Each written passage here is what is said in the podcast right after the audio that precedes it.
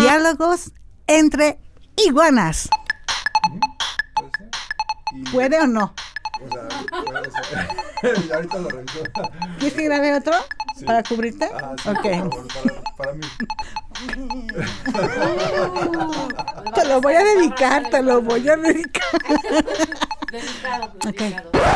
Manténlo apretado. Ella puede apretarlo. Hey. Está acostumbrada. Especialidad. Tiene marido.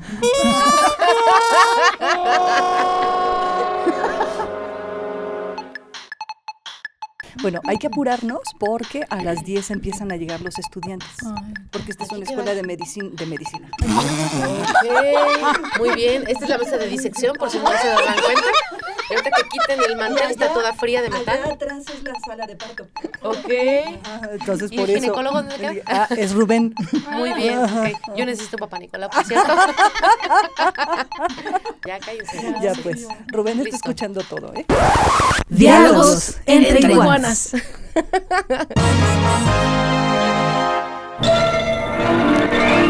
El patrocinador presenta. Soy Maricruz Ocampo Guerrero, Soy feminista, soy abogada y soy defensora de derechos humanos.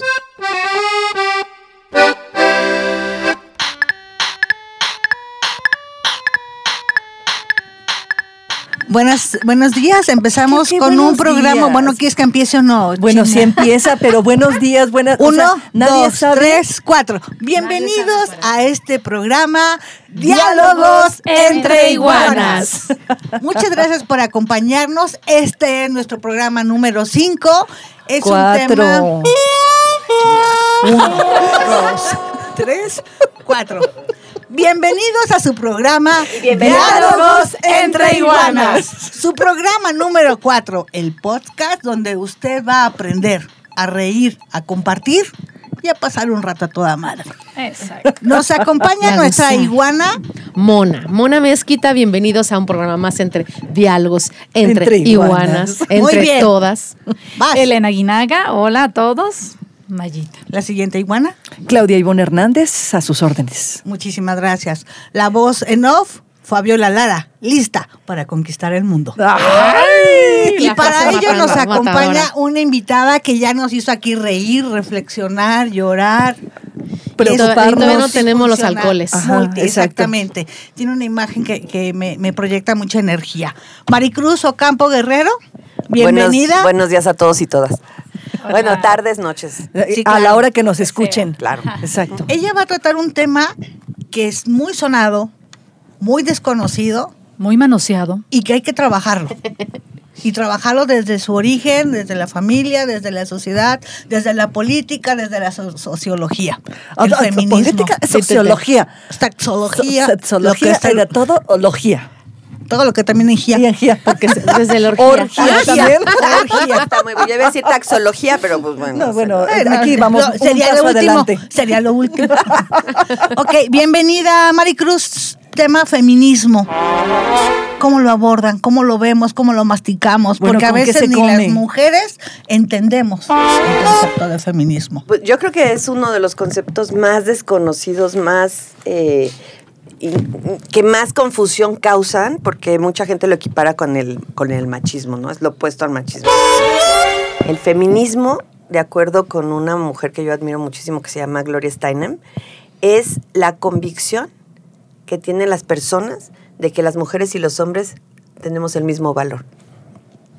Ok, Ah, conste que hablamos de valor. Sí, no estamos hablando eso. que somos lo mismo. No, es que no queremos, los no queremos ser idénticas, queremos ser Claro. equivalentes. Ok. De, no sé. entrada, físicamente somos diferentes. Claro. Equivalente es el mismo valor. Exactamente Ah, eso. perfecto. Sumamos y restamos igual. Igual, igual. 3.14, O sea, yo- 16 yo fuera, fuera de la parte genética reproductiva este, y demás, realmente no tenemos tantísimas y grandes diferencias. Nuestros cerebros no son, no son distintos. Nuestras mentes. esta- esto que nos han metido de que ay, las mujeres no son buenas para matemáticas, no. La realidad es que desde chiquitas nos dijeron, tú no eres buena para matemáticas y se los hemos comprado. Pero realmente Bueno, podemos... no somos buenas para matemáticas. Ahorita, ahorita analizaremos Somos eso en las, en las sesiones. ah, bueno, es que son comunicólogas. Sí, pero. Eso ya soy yo sí muy etiqueta, ¿eh? No, no, no, no, pero, a lo que voy es a que es que ha habido estas ideas, ¿no? Que les llamamos roles y estereotipos de género, donde desde muy chiquitas nos dijeron, tú de rosa, tú siéntate, tú cállate, tú bonita, tú no puedes, tú no eres, tú no debes, tú quién te crees. Y a los hombres les dijeron, no, sal, conquista el mundo, haz todo lo. Tú sí no, puedes Tú sí puedes, y además si alguien te agrede, pártele su madre. Ey. Claro. ¿No? Tú, a Puedes nosotras nos noche. dijeron, aguántate. Sí. Tú puedes salir de noche, Tú tú, no. no. Pero fíjense, ahí vamos a empezar con esa, esa me, me encanta, porque hay gente que me dice, oye, es que a las mujeres cuando salen de noche les pueden pasar cosas. Cada, por cada mujer asesinada en este país, asesinan ocho hombres. Entonces realmente quien Por eso deberíamos- somos más. Por eso so- hemos, sobramos. Se están extinguiendo. No, pero, no pero tú pensarías que entonces a quien deberíamos de cuidar más es a nuestros hijos. Ajá. ¿no? Claro. Pero ¿por qué cuidamos a las hijas? Porque el contexto de violencia de las que las estamos protegiendo es sexual. Es correcto. Entonces, ¿por qué? Porque a las mujeres lo que nos protegen es la honra. Eh, ajá, lo que iba. No era tanto la sexualidad en lo físico, sino la honra. El, el- Sí, claro. Por, este, por eso este asunto de eh, lanzarle ácido a las mujeres en Medio Oriente, porque deshonraron a la familia por cualquier cosa. Querétaro. Bueno, ya en Querétaro ya lo hemos visto, ¿no? Sí, sí. Ujú. Sí, no, nada más es porque deshonraron a la familia. Porque a las mujeres, además, ¿qué es lo que nos, lo que nos han vendido? ¿Qué es lo, lo que, que más valemos? valor. Sí. Ajá, lo que Nuestra nuestra apariencia física. Nuestra apariencia Data física. desde el cinturón de castidad. Entonces, sí, bueno, Claro. eso, pero si yo te, te marco la cara como mujer, Claro. evito que otros hombres este, te acerquen. Te Ya. marco para siempre. Porque lo que nos han dicho desde chiquitas es tú vales por cómo te ves. Claro, claro. ¿no? Entonces, fíjate cómo, o sea, todo, está, hay, un, hay una cosa que está relacionada con, con eso, ¿no? Con nuestra sexualidad, por ejemplo. Durante todos los siglos, sobre todo los siglos del cristianismo y estas religiones abrámicas, islam, este, judaísmo y cristianismo, nos- Islamismo. nos han tratado de han tratado de controlar nuestros cuerpos, ¿no? Sí. Entonces, incluso los judíos ortodoxos, por ejemplo, a la fecha, se aíslan de las mujeres, las aíslan cuando están menstruando porque están sucias. Sí. ¿no? Y en la India tienen espacios especiales para las mujeres y las niñas que están menstruando para que no toquen a nadie. Y esas pulseritas que nos encantan, que traen cascabelitos, no son para, para adornarnos, Ornamento. es para que escuchen que ahí venimos y no contaminemos. ¡Qué Ajá, horror! Entonces, cuando te das cuenta en todo eso, entonces desde la menstruación, en México hacemos cosas que no, que no le hacemos a los varones. A las mujeres nos marcan físicamente desde niñas, que es lo primeritito que nos hacen. Las orejas. Las orejas. Los oídos. Nos mar- o sea, claro. tú no te atreverías a mutilar a otra persona, pero lo primero, primero, primero que, hacen, que hacemos en este país, incluso las enfermeras llegan, ¿no? Con las mamás. Sí. ¿Quiere que le pongamos los aretes? Al fin no le duele, ¿no? No es que no le duele, por supuesto que le duele, ¿no te acuerdas? ¿No? Pero nos marcan para Órale. que nos veamos como niñas. Nunca había pensado en ese Pero detalle de los que aretes. O sea, yo a la tendría que agradecer dicho a mi papá alguna que no- vez que no yo el aretes, hecho de no traer aretes aretes. era como marcarte en la antigüedad como esclava. A mí mi mamá no permitió que me perforaran los aretes cuando nací, porque tenía problemas ahí para, para, para respirar. y yo quería mis aretes y hasta los 14 años y me decía, es que para mí es como símbolo de marcar, claro. marcar a la mujer como Órale. con so- sometimiento ante una autoridad. Y no me quería poner y, aretes. Y, te y además de distinguirte, ¿no? Entonces, claro. desde ese momento, desde bebés, estamos recién nacidas, y empieza ya este trato diferenciado hacia nosotras, Claro. ¿no? Yo no le puse aretes a mi hija, mi hija nació en Londres y allá incluso se ve como barbárico, ¿eh? Ponerle aretes a, a una niña. Ah, ya. Cuando llegó a México, todo el mundo me decía, es que no van a saber que es niña. ¿Cuál sería la necesidad de distinguirlas tan pequeños o un niño de una niña? ¿Por qué tenemos que ponerle un color? ¿Quién decidió que el azul es de niño y el rosa es de niña? Y, cómo lo introyectas, ¿no? Dani, mi sobrina, igual, sí le hicieron los, los, los hoyitos de, los, de las orejas, bueno, de los oí- sí, de las Orejas. orejas. Y, y se le cerraron porque en la guardería ya ven que también que no los dejan llevar. Entonces, como a los cuatro años, pero ya Daniela lo traía de que ella se quería poner los, los aretes. Y estábamos en la mesa y decía, este, no, es que, es que le digo, ¿te vas a poner eh, aretes? Y me dice, sí. Y le digo, y me dice, ¿por qué? ¿Duele? Y yo, sí. Pues ni modo, así es la vida exactamente. ¡Ay!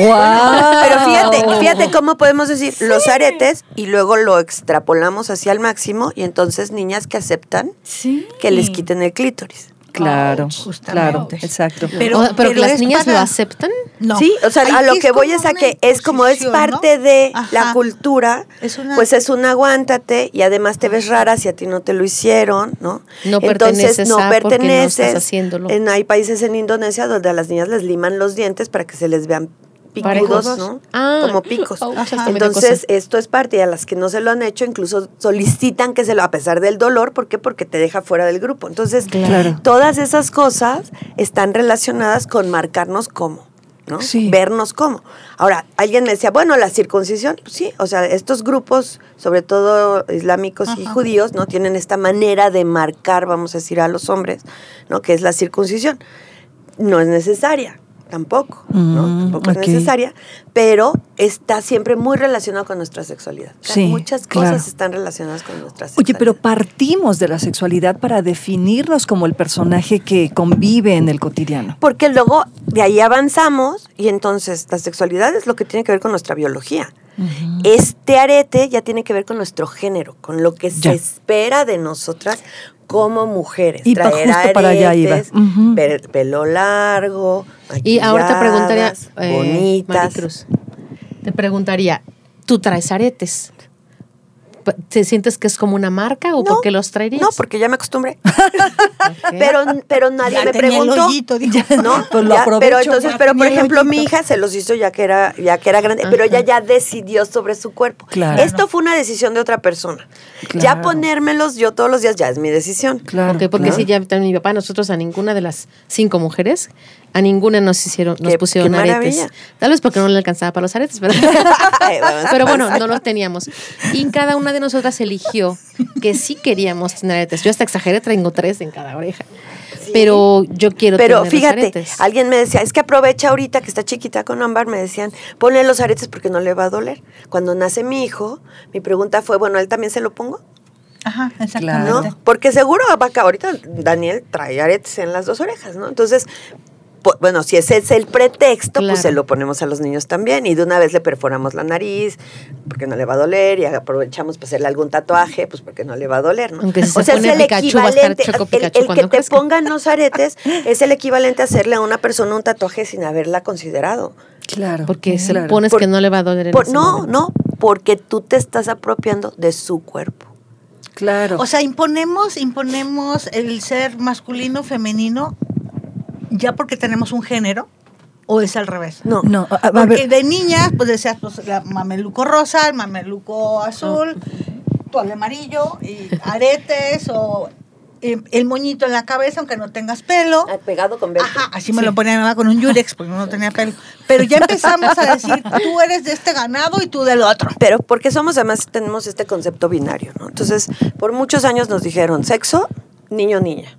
Se le ve algo ahí que parece un pene, es un niño, parece una vagina, es una niña. Va y se acabó, caso cerrado. ¿no? Definíamos ya. Y entonces, Pero dependiendo en función del sexo. Del sexo. Ajá, entonces, claro. definiendo de en función de esos genitales, entonces le decimos, ah, bueno, tú eres ¿Cuál niña, a ti tu te toca poner la mesa. Porque tus genitales, tu, tú tienes Define vagina. tu rol. Así es. Tú define tu rol y además lo hacemos desde estereotipos. Tu rol y tu comportamiento. Y, y Pero tu rol, tu comportamiento, tu lugar en la sociedad y lo que los otros van a esperar de ti. Y ahora, en el feminismo, yo, yo soy pensando en un poquito y preparándonos en este tema. eh, de- tú dime si estoy en, en lo correcto o no, porque yo no estoy tan empapada de esto. Pero yo, yo, yo digo, ok, acabas de decir por el, el rol que le pone, pero ¿quién lo pone? ¿La mamá o el papá? O sea, los, la misma mamá genera a chicos que no son feministas. o que Vamos. sí son. No, no nada más, o sea, fíjate, ahí estamos hablando de un rol. O sea, para que vean cómo nos vamos a los estereotipos. De entrada, ¿quién pensamos que educa? La mamá. La La mamá. ¿Quién claro. decidió? claro. ¿no? Entonces, más bien es un tema cultural, ¿no? Nosotros ahí es cuando hablamos, y a mí, yo no utilizo muchos estos términos porque los, los existen, pero no los uso en muchas conversaciones, pero ahí es cuando hablamos del patriarcado, ¿no? Este dominio que se hizo de un grupo, que en este caso son hombres con genitales masculinos, sobre otro grupo al que someten. Y al que no nada más someten como, como propiedad, sino al que, al que con- colocan en una situación de inferioridad por años para dominar, ¿no? ¿Qué es lo que lo, lo primeritito que vemos, por ejemplo, es la virginidad? Vamos a, a irnos ahí. ¿Por qué las mujeres, este concepto creado de virginidad, quién lo inventa? Por- y, a, y a quién le sirve? La Virgen María. A la Virgen María Inmaculada, ¿no? Por ejemplo. Pero. ¿por qué veneramos Si no eres eso? inmaculada, ya no, No, vales. claro, no vales. No vales. No vales, pero además, si tú no eres virgen, cuando te casas con un señor feudal o con alguien con mucha lana o con un campesino, ¿cómo va él a garantizar que sus hijos, que Son tus hijos él. son de él? Claro. Porque hay esta Ten idea. fe. Ay, quiero ver la fe. ¿No? O sea, ¿cómo va a garantizar que sus hijos son de él? Pues asegurándose de que tú no hayas tenido relaciones sexuales antes. Entonces ahí está un control. ¿Y esos hijos de quién son? De él. Es un tema de propiedad. Es incluso. propiedad. Ok, Es un tema de propiedad. Nos llamábamos de alguien. claro. Sí. Incluso Pues, a las la primeras fecha, damas Incluso les encantaba el meten apellido, de ¿no? tal, ¿no? Señora Ahorita de- se- perdón. ¿no? Entonces, fíjense, o sea, ahí, ahí es donde lo vamos viendo. Entonces, asignamos el rol. Él es el proveedor, el que sale, es un hombre de público, ¿no? Tú eres la mamá, tú te quedas, tú te haces cargos de los niños y hay de ti donde andes en la calle, porque entonces eres una mujer pública. Y nadie, No ninguna mujer puede ser pública. Porque ¿qué es pública? pecado. No, una mujer pública es una puta. Claro. Aunque hay grupos sociales Claro. en los que los roles son diferentes. Pero muy pocos.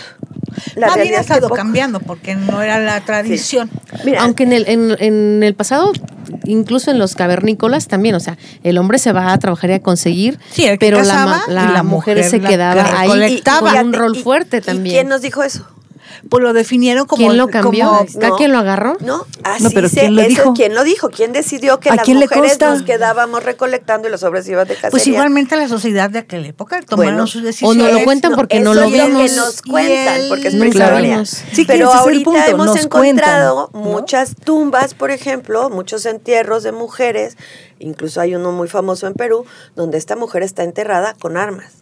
Y hay habido entierros, o sea, prehistóricos, donde están las mujeres enterradas con armas y donde los hombres tienen eh, vasijas de recolección. Entonces, hemos Sí, de interpretado de, Sí, que ajá, pasivamente, porque nos han hecho más pasivas, pues nosotras nos re- re- recogíamos flores y ellos el- se iban de cacería, ¿no? Claro. O sea, entonces, eh, porque es- ese es el tema, o sea, cómo nos fueron diciendo, a ver, ya cuando llegamos a estos, estos rollos sedentarios, ¿no? Donde ya empezamos a tener, no nos, no nos movíamos y no, este, no, no, no migrábamos, entonces también empiezan a generarse estas estructuras jerárquicas donde también el hombre, ¿no? Empieza a dominar incluso sobre otros hombres, ¿no? Macho alfa. O- ¿sí? Y compramos esclavos y además Claro. empieza el dominio de la riqueza y una de las maneras de someter a las mujeres es excluyelas de la propiedad, excluyelas de la riqueza, ¿no? Somételas a la decisión de un hombre. Fíjate, en el código de Hammurabi, que eso es ¿no? De antes, antiquísimo, de antes, de antes. de inician los, re- los derechos de las mujeres.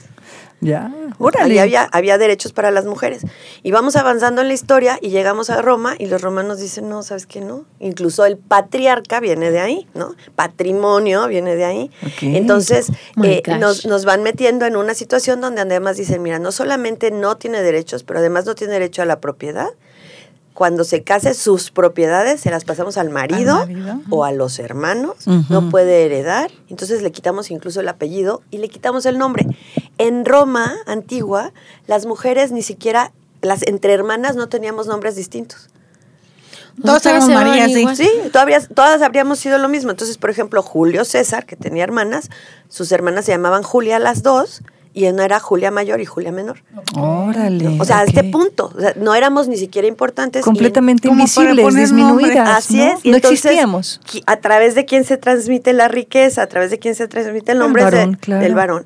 Y entonces, incluso a la fecha, por ejemplo, en la India, tenemos situaciones donde se aborta a las niñas porque se ve como una desgracia tener. China, bueno, también Sí, ya sabes ¿no? que, cometió. con, ajá, ¿no? con Entonces, en el número de- femenina. De, niñas. llamamos son los feminicidios, o sea, de, de- de- literalmente en útero, ¿no? Institucionales. que las están matando por ser mujeres. Claro.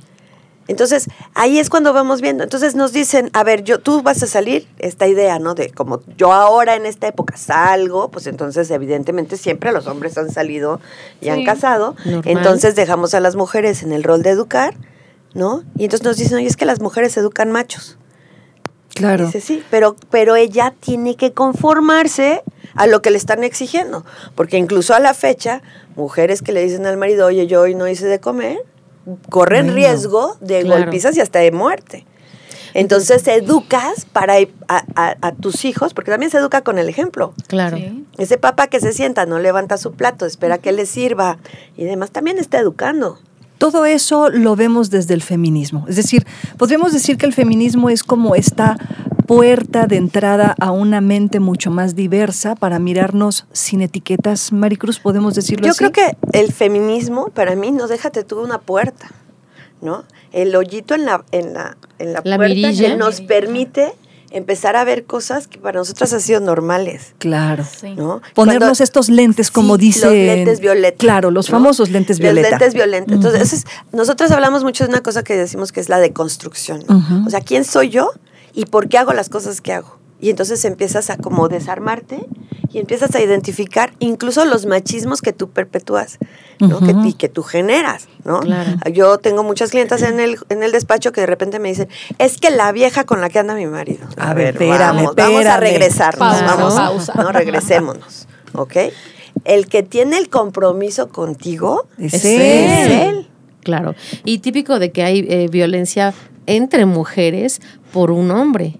Sí, y, lo- y el pobrecito pasivito, que es el que le está poniendo el cuerno a todo mundo, está ahí Sale sentado ganón viendo porque con una o con otra. cómo nos estamos peleando. ¿no? Claro. Entonces empiezas a ver, a ver, ¿y por qué consideras que es ella la del problema? Es que eh, eh, es Ella que ella se le se, le metió. los Bueno, entonces estás casada con un pendejo. Te lo regreso. Lo obligaron, lo obligaron. Pobrecito, incapaz de tomar una decisión en la que está respetando su relación contigo, o si ya no está contento, no es lo suficientemente valiente como para venir a decirte, oye, Oye, María, me María, acabe". meme, ¿no? ahí me, me queda Exacto, esa que parte, porque siempre dicen que la enemiga de una mujer va a ser una mujer. Pues aquí estamos. Y recuerdo que mi mamá siempre me decía, ten cuidado porque las mujeres malas somos más malas que los hombres malos. Entonces, ahí también puede ser la parte de somos enemigas cultural, de ¿no? las amigas Claro, y somos no, a ver, pero, mira, yo creo que de las enemigas. ¿quiénes inventan esos Sí. dichos, Nos no? De apoyamos, juntas nos y difuntas. Claro. Son los varones. Claro, Finalmente es una no estrategia les- de división. no les entre mujeres, entre mujeres, Sí. entre iguales, entre féminas, cómo vivir, Vi- compartir a ver, el feminismo, yo- pues así como- llegar como- a ser Como nosotros. Como le están haciendo ustedes cuatro. Las mujeres vivimos y hacemos muchas cosas fuera del hogar, sobre todo cuando trabajamos, porque te- hemos tenido la necesidad de tejer redes. Tenemos la necesidad de tejer redes. ¿No? Porque tenemos a la vecina que nos hace el favor de pasar por los niños a la escuela cuando nosotras no, no vamos a llegar, porque tenemos una hermana a la que le encargamos al chamaco, porque esas redes principalmente las hemos, las hemos tejido alrededor de esta vida doméstica. Claro. ¿no? Porque no nos enseñaron a competir allá afuera, porque no nos dejaban salir. Claro. Entonces, en esos espacios privados, ¿no? Es donde incluso también se daban las jerarquías de dominio de mujeres, ¿no? La suegra sobre las nueras, estos matriarcados. Y bla, bla, bla. sí, que no son matriarcados como tal, Claro. ¿no? Son, son, son patriarcados dirigidos por mujeres. Por mujeres. Este, pero entonces, en esos espacios también había estas jerarquías. ¿no? Porque, porque Una- ya era de los pocos visualizada. espacios donde podíamos tomar control de lo que estaba ocurriendo. Sí. Entonces, ¿qué tenemos que hacer? Tenemos que reformar la forma en la que nos relacionamos allá afuera. ¿no? Porque, porque como no hemos aprendido a competir, no nos enseñaron cómo, cómo llegar a, a acuerdos entre nosotras, porque nos dijeron siempre, cuando tú estabas fuera de ese entorno de, de- doméstico, político, ¿no? Donde tú era tu suegra, tu mamá, no sé, ¿no? ¿Qué, ¿Qué es lo que nos dijeron? Allá afuera, o sea, las otras son tus enemigas. Claro. ¿no? Se están metiendo con tu marido, te agredieron tus hijos, se colgaron la ropa en tu tendedero, no sé. Entonces, tenemos que aprender a hacer esas redes con mujeres a las que nos han enseñado a ver como enemigas cuando realmente no lo son. ¿Cuáles han sido las conquistas, Maricruz? Porque precisamente cuando hablamos de feminismo, y por eso el, el tema está como muy, insisto, manoseado, porque todas nos vamos a que no, que si, que se odia a los hombres, y no, que si el patriarcado, pero ¿cuáles han sido las conquistas de, de esta época en la que nosotros sí, pues ya podemos votar, ya salimos, ya somos, ya manejamos economía? Y, y- y cómo vemos ese feminismo de antes al feminismo de ahora. Mira, el, o sea, lo- el feminismo, a mí, a mí me fascina el feminismo. Para empezar, es un, es un fem- el feminismo, la historia de las mujeres por sus derechos es antigua.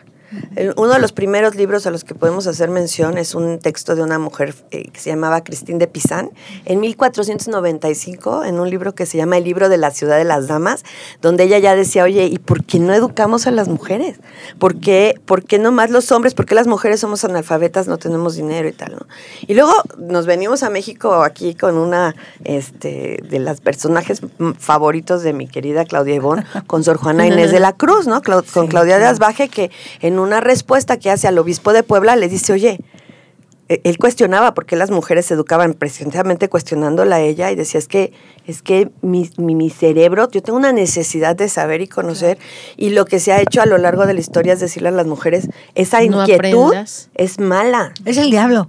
Es el diablo, te vamos a quemar como bruja, ¿no? Entonces, Bueno, ahí está también, si pensamos en diablo, bueno, malo, esta, esta polaridad, pues ahí están Eva y Adán. Claro. Finalmente claro. Eva salió de la costilla de Adán. No, nada más salió de la costilla de Adán, le dio una manzana y el otro pendejo se la comió. Exacto. y la mala, la mala es de ella, porque sí Lo bu- o sea, que No dices, pensó. o sea, ¿cómo no piensa?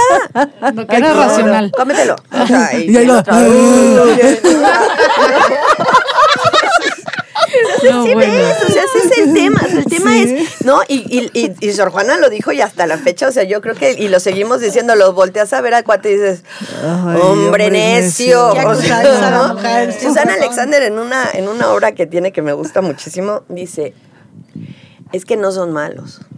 O sea, cuando les pides algo, ¿no? La verdad es que, pues son huevos. no lo hacen por maldad. Esta mujer a hacer bien las cosas. ¿no? O sea, pues Sí. cuidar Claro. hijos, cambiar focos, Eh, claro. levantar, limpiar y demás, ¿no? Oye, Maricruz, hay mucha polémica alrededor de los movimientos feministas. Y tú y yo, que hemos estado muy cerca de ellos, podríamos saber cosas, ¿no? Que hay grupos de choque, que hay intención de desvincular, que hay intención de confundir, pero la gente en el cotidiano. Hay niveles en el feminismo. Ay, por supuesto, y hay muchos feminismos, ¿no, Maricruz? feminismo Hay muchos normal y feminismos, Hay muchos feminismo pero no niveles no niveles. Y justo para allá voy. Diferentes estos, estos movimientos. distintos, no es un solo movimiento, pero distintas expresiones, podemos decirlo, ¿no? diferentes. Y, y justo voy para allá. 8 de marzo, iconoclasia, em, violencia, la pinta de los monumentos. Y la gente sale y dice, pero es que para qué pintan los monumentos y bla, bla, bla. ¿Cómo leemos eso? ¿Cómo lo explicamos? ¿Qué, qué evolución qué ha tenido el hace 8 de marzo? Bueno, ¿por qué se hace? Vamos a empezar así. Así. ¿Por qué se hace? ¿Por qué se Tenemos en este en este país, en México, más o menos entre 12, 11 y 12 mujeres asesinadas todos los días. Para empezar. 23 mil desaparecidas, casi 24 mil en lo que va del sexenio. Tenemos un tema de trata de personas en el que principalmente, y son principalmente mujeres y niñas jóvenes, que están en trata de violencia sexual, o sea, están siendo explotadas sexualmente, incluso las sacan del país. Este, tenemos, percibimos 30% de ingresos menos que los hombres, es- somos menos del 30% de mujeres en posiciones de dirección, solamente tenemos dos rectoras en universidades autónomas de México a nivel nacional, estatales, nada más de nada más en Veracruz y aquí en Querétaro, este Sandra Ladón de Guevara y, y Tere García Gasca. Eh, mm, seguimos siendo este, discriminadas en absolutamente todo. Si no tuviéramos estas ganancias que hemos hecho constitucionales, por ejemplo, la paridad, no nos habrían dejado llegar a, a- a los puestos de toma de decisión. Y aún así, ya ganamos esos puestos, pero además los hombres son quienes deciden quiénes llegan, entonces llegan Claro. las esposas, las tías, las El primas. las- ahí tenemos Ajá. Guerrero, ¿no? Por ejemplo, con Félix Salgado Macedonio. Todo el tema de violencia sexual se ha considerado pues como algo que aguántate, ¿no? Eh, Lo provocaron no, ah, ustedes. fíjate, incluso hasta hace muy poco se llamaban delitos contra el honor, el abuso, Sí. el acoso, la violación y demás, ¿no? Este, en- entonces, es por eso, porque por años hemos insistido en que somos personas, que tenemos derecho a vivir libres de violencia, que tenemos derecho a oportunidades, que tenemos derecho a caminar por la calle sin que nadie considere que porque yo estoy en la calle soy propiedad pública y me pueden agredir, ¿no? En mil, fíjate, la primera vez que las mujeres pedimos el derecho al voto en México es mil, 1824. Fíjate. Y, nos, dejan, fuera, y nos dejan de 1910. con- y nos dejan fuera la Constitución. Sí. Y luego en 1857 lo volvemos a pedir y nos vuelven a dejar fuera. Y luego en 1917 y nos vuelven a dejar fuera. Y nos dan el derecho a votar, porque incluso así son los encabezados de los periódicos, decían que voten las viejas en 1953 y votamos por primera vez en 1955. Yo nací en 1967 y cuando yo nací, mi hermano que nació en 68 y yo no teníamos los mismos derechos constitucionales, eso llega hasta 1975, que se hace la reforma constitucional al artículo cuarto donde dice las mujeres y el hombre son iguales ante la ley, fíjate. Entonces, imagínense, ¿no? Entonces cuando nos dicen, oigan, pero pues háganlo bonito y pídanlo con calma No, y tengan paciencia, dices, No, claro. a ver, ¿cómo? Paciencia. ¿Cómo, no? Paciencia, cuando, por ejemplo, las primeras manifestaciones feministas que se hacen en los 70 que se dan también alrededor del movimiento de 68, muchas de las chavas, ¿sabes qué pedían? Poder ir en pantalones a la escuela, a la Ah. universidad. Híjole. Poder pedir préstamos y no tener que pedir permiso para poder contratar un, un, un, un préstamo, un crédito o poder trabajar, porque antes del 74 tu marido te tenía que autorizar. La licencia de conducir, como en Dubai todavía. Bueno, fíjate, o sea, yo, estamos, yo estoy hablando O para salir a la ¿no? calle, si eres turista, también debes de llevar un permiso para poder andar sola, sola, fuera ¿sí? de... ¿no? Entonces, hemos sido propiedad, ¿no? Eh, eh, los Emiratos Árabes, ¿no? Arabia Saudí fue de las últimas que aprobó la- el voto para las mujeres en mil, en 2018. Entonces, si ven, o sea, sí, y- y, la verdad es que estamos alejadas de todo el empobrecimiento mayor que se da a nivel mundial es de las mujeres. Las mujeres, por ejemplo, cuando frente a los comisariados ejidales como propietarias de la tierra, son bien poquititas. Sin embargo, los hijos se van a Estados Unidos, por ejemplo, los maridos, ellas los representan en los comisariados ejidales y cuando ellos regresan, ella les dice, tú te regresas a tu Gracias. casa. ¿no? Gracias por participar. Las mujeres aquí, por cosas tan sencillas como el soccer, las chavas de la Autónoma de Nuevo León, que cuando ganaron el campeonato nacional ¿no? de, de fútbol soccer, eh, les dieron, ¿qué creen? Les, les dieron de reconocimiento una tablet. Incluso ni siquiera se transmitía a los ¿no? partidos. A los, cha- a los que ganaron de los Tigres les dieron 250 mil pesos por cuate por haber participado en el partido que ganó. Y todavía nos preguntamos por qué tanto coraje Entonces, porque están en las enojadas, manifestaciones, ¿no? claro, claro. Porque además, vamos a decirlo, o sea, estas ahora, ahora salimos en el periódico. Claro. Pero hemos marchado de todas las maneras. Hemos marchado con los ojos cubiertos, con la boca vendada, vestidas de blanco, vestidas de negro, vestidas de putas, porque incluso hubo unas famosísimas marcha de las marchas de putas. las putas, Ujú, ujú. ¿no? Este, hemos bailado, les cantamos la canción esta del violador eres tú, con multitudinaria. Vivir Quintana tiene una canción preciosa que ahorita les voy a mandar a Vivir Quintana cantándola con una mujer en mixteco. una cosa Padrísimo. bellísima, lo que nos eriza la piel. Este, entonces hemos cantado, hemos hecho obras de teatro, hemos colgado zapatos rojos, hemos pintado. Los tendederos, tendederos y demás. Y no nos hacen caso. ¿Y sabes cuándo empezaron a hacer caso? Cuando les pintaron, ahora sí que les rayaron una Sí, la barba. madre. Si se fijan, dijeron, ay, míralas. No se están portando como esperamos que se porten las mujeres bonitas, dóciles, pasivas, calladitas. O sea, romper el esquema les dio, Claro. también, nos dio visibilidad. Claro, claro, nos dio visibilidad. Entonces cuando porque no dicen, esperaban que las rosas o las tiernas o las bonitas o las tranquilas porque lo hemos pedido siempre por coraje. favor y así nos están diciendo aquí en Querétaro nos acaban de salir con que pidan las cosas bonito o aténganse a las consecuencias. Básicamente ese es el mensaje que mandó el gobernador. Así es. No, ¿No? vamos a me tienes con la boca cerrada a mí. No, no he participado casi. Pensábamos, este, debatirte y nos tienes reconozco calladas. que Si venían preparadas. pensábamos atacarte. somos así. ¿eh? Yo te voy a decir una cosa. sí. Alguien, alguien me ha dicho que soy muy famosa por sacar feministas del closet. Y deja- Y les voy a ¿sabes decir una cosa, les puedo asegurar que después de que la, de la cuarta vez que me inviten, Ya somos- ya, ¿Y van a- ya las voy a ver allá afuera.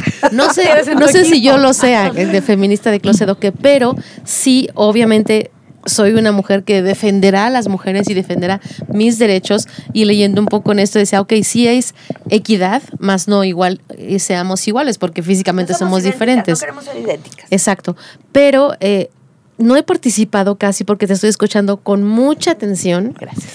Porque obviamente dominas el tema, sabes lo que estás diciendo, sabes lo que estás defendiendo para nosotras y había cosas que yo desconocía. Eh, pero también esa parte mm, aunque no estoy totalmente de acuerdo, pero estoy entendiéndola en por qué eh, a mí me molestaba ver en la televisión que pintaran edificios históricos, que pintaran monumentos, que pintaran, porque o sea, eh, también yo soy ciudadana y por qué eh, deterioran las cosas bonitas inicialmente. Hoy pensando y poniéndome en el lugar de las que están pintando, no sé si lo haría, pero estoy entendiendo Sí, con toda esa historia, con toda esa historia, el con tanto qué. tiempo. Y si apenas está sucediendo, dices, uy, hasta cuando, hasta cuando quieres, este, yo me lo digo, cuando en algún momento quería un permiso de mi papá, me sometía a sus reglas, perdón, hay quien me está escuchando de mi familia. Pero papá no. Acepté las reglas, pero gritaba. Por lo menos que hay no cuatro estaba mezquitas de aquí. acuerdo. Claro, pero, que no estaba de acuerdo y, y- y a, y a grito pelón, ¿no? Claro. O pegando sobre la mesa en la propia casa y dices, ok, Porque fíjate, yo me acuerdo mucho cuando te decían, porque mi mamá, yo tengo dos hermanas misioneras cristianas que, que no se usan pantalones, no hablan frente de otros hombres cuando están este, sus maridos, eso es una cosa tremenda, ¿no? Este, y yo me acuerdo que mi mamá llegaba un momento en que me decía, haz lo que te dé la gana, ¿ok? Te ganaste tu libertad. hiciste lo que se te dio era- la gana. Sí, me- hice lo que me dio la gana, pero realmente lo que me estaba diciendo, hay de ti donde hagas lo que se te dé la gana. Lo dijo una mujer. Bueno, fíjate, fíjate, fíjate, un derecho que tenemos las mujeres, que sería el derecho a hacer lo que nos dé la gana, que la Corte lo llama derecho al libre desarrollo de la personalidad y la autonomía. Claro. ¿Sí ves? O sea, cosas que hemos peleado toda la vida. Oye, déjame estudiar lo que yo quiera. Está en la ley. Está protegido, Claro.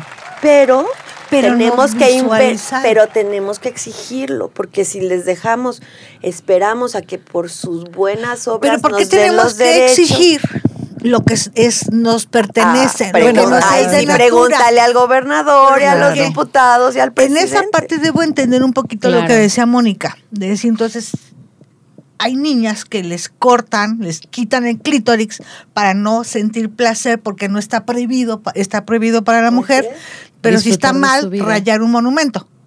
No, déjate tú. Está, está, se enojan más el gobernador, aquí por lo menos, o el presidente de la República, porque pintan una, un, un- un monumento, ¿ok? Pero yo tengo 3.950 mamás en cada año a las que le tengo que explicar por qué no se ha resuelto el caso del feminicidio de sus hijas.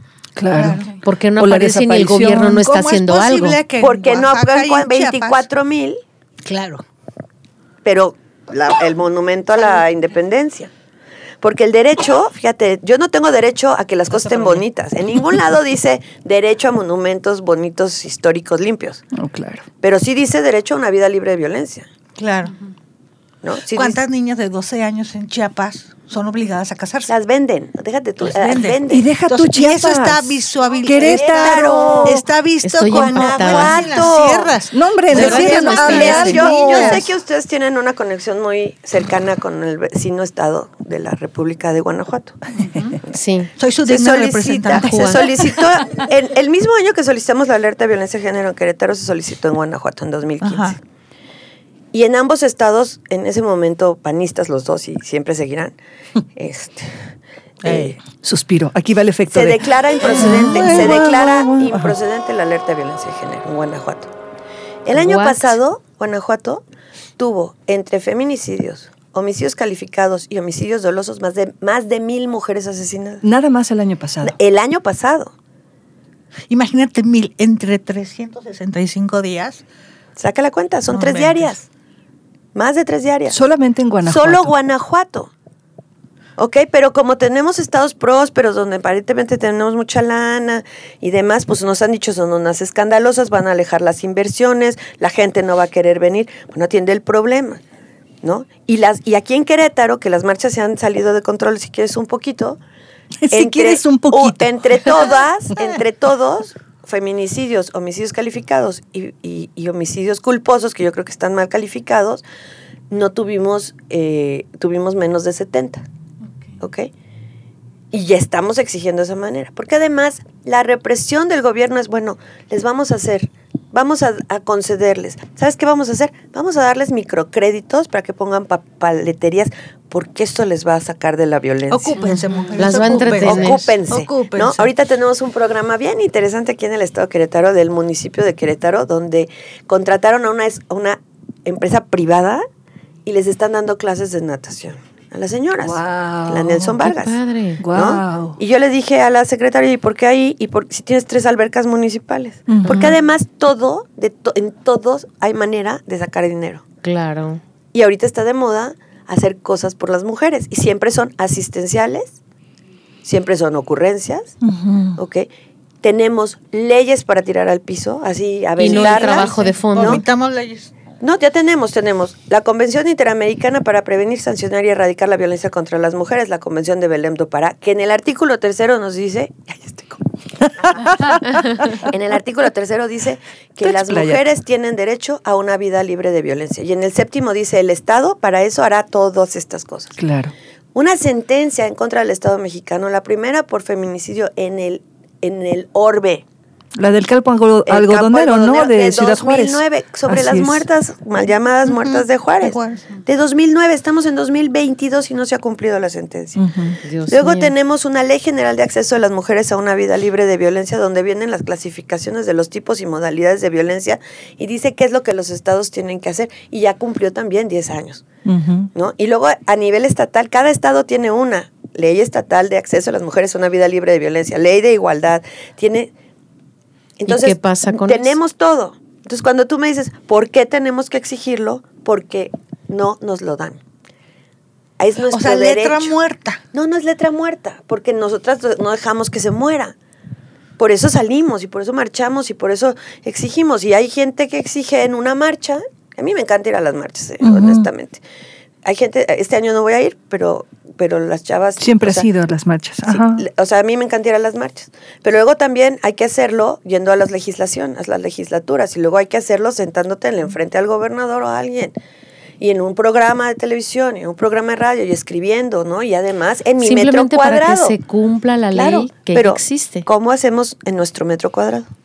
Nuestras conquistas personales. Ah, En mi ¿no? ¿cómo Bueno, en en, en, en dónde me quiero mover, porque Con antes los no me hijos, con dejaban, las ¿no? hermanas, Pero en qué, en trabajo que antes no figuraba la mujer, en qué acción que antes no figuraba la mujer. Pero mira, vemos puntas de lanza. ¿Cómo po- esa parte, Es cómo podemos visibilizarnos desde Fabiola, desde Mona, desde Maya? ¿Cómo atender Ahí esa parte del feminismo? Regresamos a nuestra deconstrucción. ¿Qué Ajá. hago yo que perpetúa este machismo en mi vida? ¿Qué hago? Cuando mi hija me dice, oye, quiero salir, ¿cómo- ¿qué empiezo? Así te vas a ir, así no te puedes vestir, ¿eh? Claro. Y te me despintas. Perdona, Mari. No, no, no, no, no. Tápate, Mónica, tápate. Te lo dije antes de salir. Mona. o sea, sí ves, ¿no? Cuando tú le dices a tu hija, oye, sírvele a tu hermano, a ver, ¿por qué lo estoy haciendo? No, no, no, a ver, huevón, párate y sírvete. Y Estoy aprovecha y caliéntale unas tú. tortillitas a tu hermana. Exacto. Mete tu ropa a lavar. Hagamos hombres funcionales también. Claro. ¿No? Eso de que, ay, es que le ayuda mucho con los bebés. No, a ver, estos hijos son tan tuyos como míos. No es Y ayuda. No es ayuda. Así es. ¿No? Sí, sí, sí, Entonces claro, cambia claro. tu metro cuadrado y el- cuando tú vayas a co- con tu papá o con tu mamá, que ya son mayores, ¿Quién dice que el doctor Chapatín ya está muy viejo para ¿no? cantar? Y que de repente salen ¿Qué con estás sus insinuando, chistes, Maricruz? Pues no, los míos. ¿Qué estás insinuando? A ver, no, A a ver, ver, mija, a ver, a mija. ver. Yo ya te dije, 67, ¿tú? Ah, o sea, si tú me Cinturita matas. de gallina. Estas declaraciones. Yo, ¿no? de gallina. Yo, yo cinturita de gallina, exacto. 67, tengo 54. Tengo 54. Eres una No, chicuela. No, pero bueno, pero si tú vas, por ejemplo, que mi papá que tiene cuatro hijas y sigue ch- echándose unos chistes hiper pues entonces lo ves y le dices, ¿sabes qué? Papi, ese chiste ya se me hace bien ofensivo, ya no es gracioso. ¿no? Ya no reírte de todo, o sea, no, no, o sea, de, Poner nuestros propios Claro, límites. claro, No, ¿no? escuchar reggaetón. No, pues a lo mejor, escu- a ver, a lo mejor escúchalo, pero escúchalo, no Claro. nomás lo Si oigas. no lo bailes. Date cuenta de lo que escúchalo, dice. Escucha lo que dice. No, yo, yo te voy a decir una cosa. A mí me encanta la canción de La Ingrata de Café Tacuba. Ingrata. Claro. Es Pero una canción sobre escuchas, un feminicidio. claro. Entonces ya la oí y dije, ay, mira, la mató. Claro. Ah, mira. ¿no? La razón por la que la mató. Claro, no, este de amigo, si las mujeres no sé qué te hicieron, cómprate una pistola y vuélvete asesino de mujeres. A ver. La de mátalas. Mátalas. Claro. O sea, Déjame quítales te la cuento. música y escucha. Yo soy Claro. la mayor de tres hermanos. Yo crecí en un ambiente más de hombres que de, de mujeres. A Mi papá decía que quería más hombres porque pues son más fuerza laboral en su trabajo. Y yo era como, pues ya me salió niña, y la primera. Cuando ya mi papá más grande decía, ¿por qué no todas salieron mujeres? Si todas hubieran sido como tú, yo hubiera sido el papá más feliz del mundo, pues. Oh. Mi hermano Ah. tiene unos gemelos y le decía un español. Y la niña, no, pues ya me quedo con mis dos niños. Tengo la Busca niña. la niña. Pero no, ya están grandes, 11 años los gemelos. ¿Y para qué quiero una niña? ¿Quién te va a limpiar el culo cuando estés viejo? Déjame te digo que mi hermano encargó la niña. No y ahora la niña Oh tiene gosh. 11 años y le dije, ve a esa hermosa hija que tienes y dime si la quieres para que te limpie el culo. Mira, pero, Me dijo- pero ves, o sea, vean eso, vean eso. María, o sea, sí, ¿a quién. Sí. ¿a quién le queda el cuidado? O sea, porque luego Mujer, a las mujeres y yo les digo, a ver, luego uno No, de las la reclamos del feminismo ¿eh? Es el reclamo al tiempo libre. Entonces Así ya es. sabrás, ¿no? Que llega gente, ay, el Día de las Madres, ¿qué te van a regalar? Y florecitas y todo. Chinga tu madre. Un sartén. Yo sabes qué le deseo a las madres todos los días. A las madres de este país, todos los días. Oportunidad de ir al baño solas sin que nadie les esté tocando la puerta. Claro. Sentarse a tomarse un café con los pies arriba de una silla sin que nadie las interrumpa. Enfermarse como les dé la gana. Claro. Porque las mujeres en este país incluso no nos podemos enfermar porque nos tenemos que hacer cargo Sí, de no, ¿qué todos los otros enfermos Exacto. y se paraliza el mundo. ¿no? Efectivamente. Entonces, hay un... ay, es que este No te es- das es- permiso de un- enfermarte. No te das permiso. No, tú da- tú Abnegadas, ¿no? Además, haces todo por los hijos. Tuvimos un caso aquí en Querétaro de una joven a la que la metieron a la cárcel porque ella tiene un parto fortuito en, una, en un centro comercial. Da a luz, ella no sabía que estaba embarazada, la niña se muere. Entran 16 personas al baño mientras ella está perdiendo sangre, pierde el 30% de la sangre, se desmaya, queda recargada sobre la puerta del WC. Es una historia tremenda. Y la meten a, a la cárcel, la sentencian a 16 años de prisión. Y el argumento que dio la fiscalía fue no activó el instinto materno y como no hizo y se convirtió en Superman para llevar a la bebé, sacarla del baño y echarse a correr al hospital mientras ella tenía un desgarre de la vagina al ano de segundo grado, entonces eso demostraba dolo y por eso la, la encarcelaron. Incluso el juez dijo, ni una perra hace No, eso el con fiscal el dijo fiscal, ni una perra hace eso con sus hijos.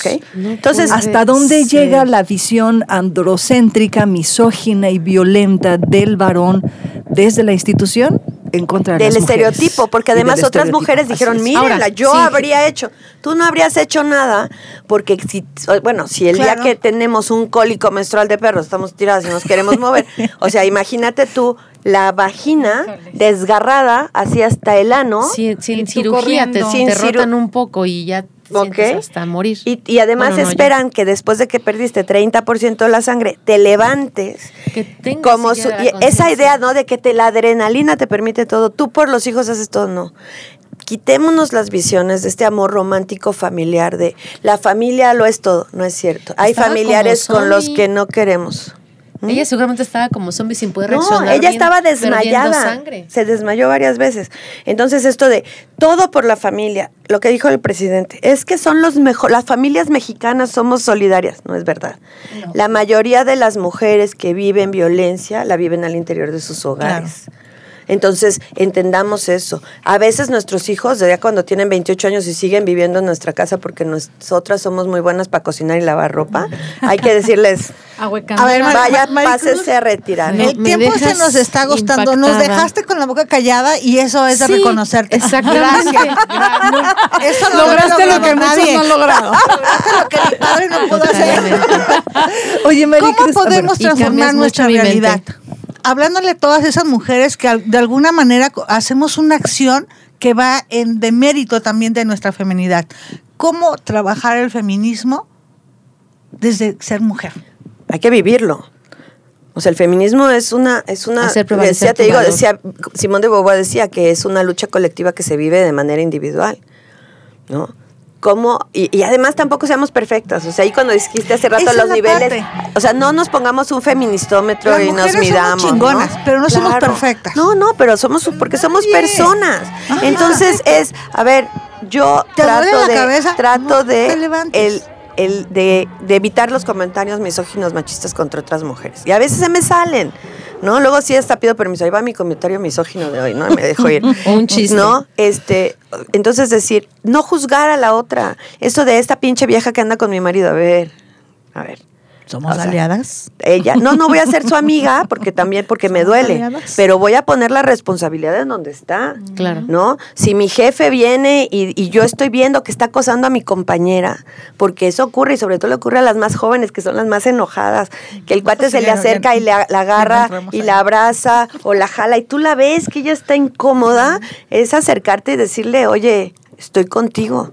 Claro. Oye, cabrón. te ayudo? No se puede. ¿En qué te ayudo? ¿Cómo te acompaño?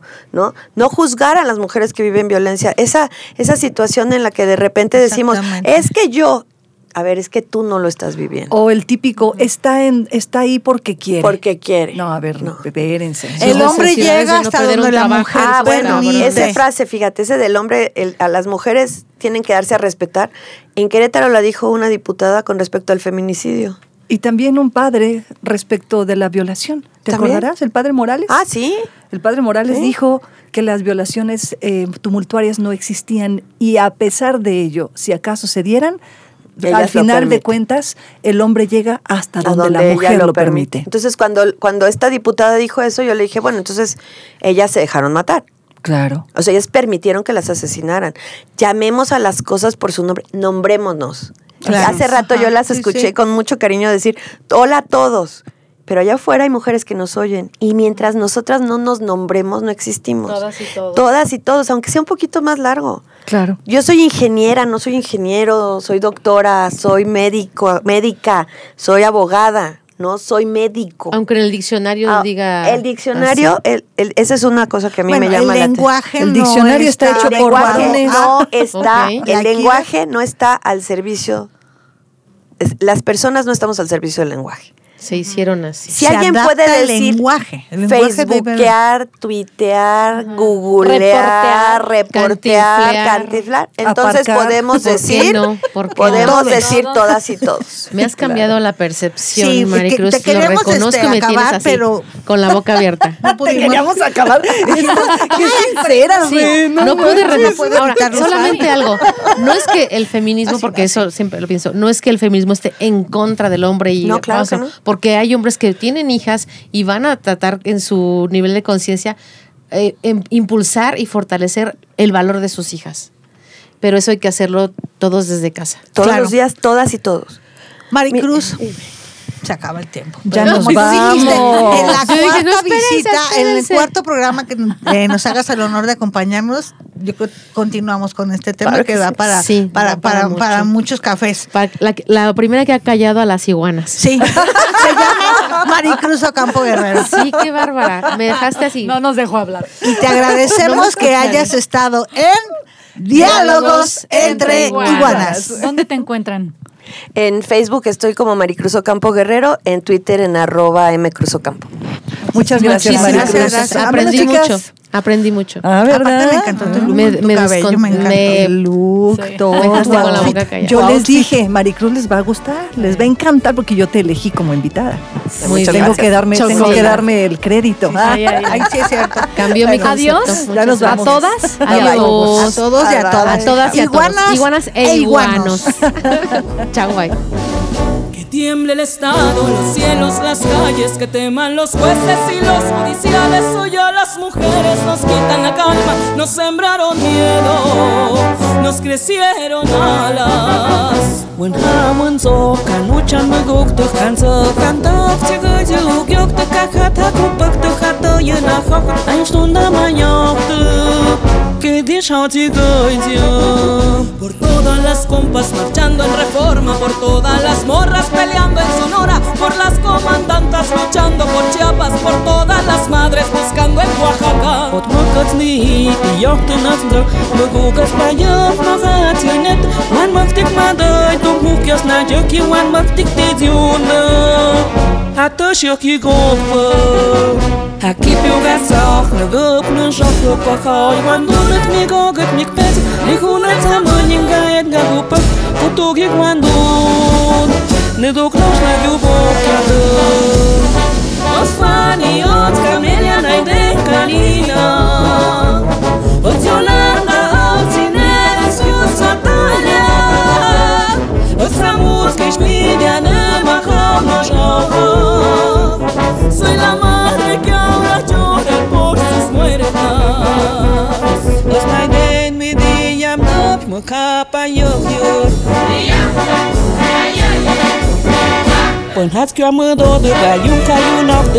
chăm như cô cho mưa du bốc Bơn như cô bó cốc từ bám dục từ khát nhau Bơn hát cha ư sa thì ca nhung từ khám nhau Cantamos sin miedo, pedimos justicia, gritamos por cada desaparecida. Que resuene fuerte, nos queremos vivas, que caiga con fuerza el feminicida.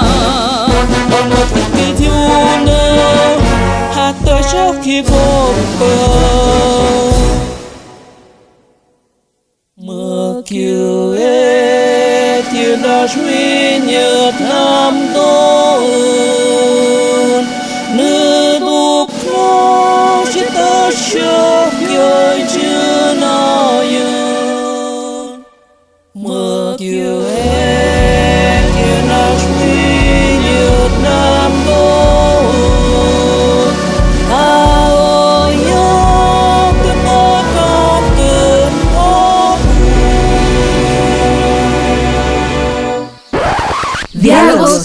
Entre iguanas.